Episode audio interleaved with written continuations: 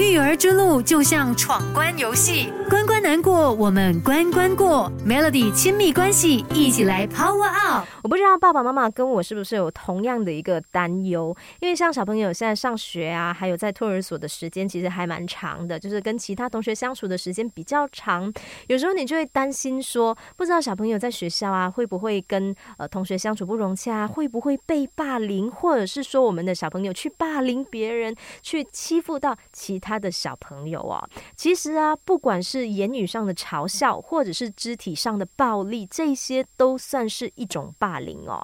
所以，如果说你的孩子他回到家哭着跟你说他在外面被欺负，身为家长的我们应该要怎么样处理？要如何教小孩保护自己哦？会在这个小时的亲密关系来跟你聊的。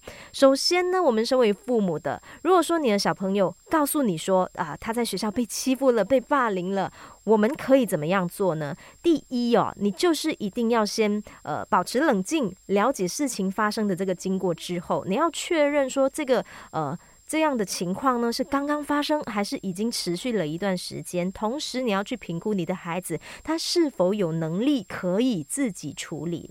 如果事情是刚刚发生，然后发生的时候没有大人在现场，孩子他无法自己处理，那你就要教他如何求助。比如说，你可以教你的孩子说：下次如果再发生这样的事，一定要记得去报告老师。如果老师不在的话，你就可以跟呃隔壁班的老师说。那如果这个事情刚发生，没有大人在现场，小朋友。他有能力自己处理的话，那你就可以教他一些处理的技巧。比方说，如果有同学插队，你可以教你的孩子跟对方说：“啊，大家都在排队，你不可以呃插队。”也可以教你的小朋友跟对方说：“哦，你这样推我挤我，我会很痛，我不喜欢你这样做。”那如果说同样的情况其实已经维持了一段时间，你就要向你的孩子去确认说：“为什么到现在才跟爸爸妈妈说？”然后也要问你的孩子：“老师知不知道这件事情？”如果老师是知情的话，你就要进一步的去确认老师他如何处理，然后为何介入处理之后还是无效的哈。育儿之路就像闯关游戏，关关难过，我们关关过。Melody 亲密关系，一起来 Power Up。如果你担心说你家中的孩子被霸凌，或者是去霸凌别人，我们要怎么样教我们的孩子呢？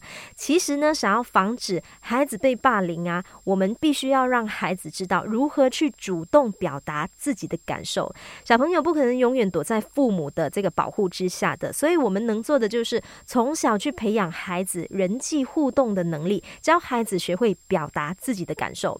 比如说，如果你的孩子他不喜欢被开玩笑、被捉弄的话，你可以告诉他，就是跟直接跟对方说：“我不喜欢你这样做。”其实啊，小朋友呢，他们的这个情绪如果长久被压抑的话呢，他可能就是未来啊有被欺负的这个呃。可能的话，就会不敢表达自己真实的想法。所以呢，我们如果想要让孩子学会自我保护，就一定要尊重孩子的感受，让孩子知道说他自己是有权利说不的。这样子，孩子长大之后，未来当他与其他人互动的时候，他才会有勇气为自己发声。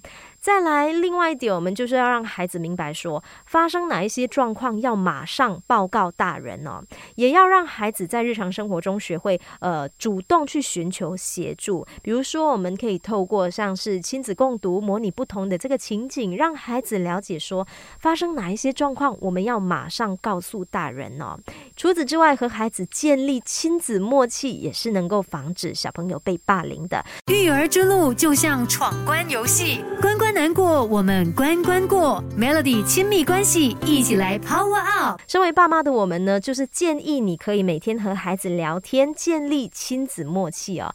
小朋友上幼儿园之后呢，爸爸妈妈最好是可以和老师保持密切的联系，然后一定要记得每一天都要固定和孩子聊天，了解孩子在在学校的这个状况。听孩子分享的时候呢，我们做父母的就不要急着插嘴，也不要纠正。听孩子说完了之后，我们再来。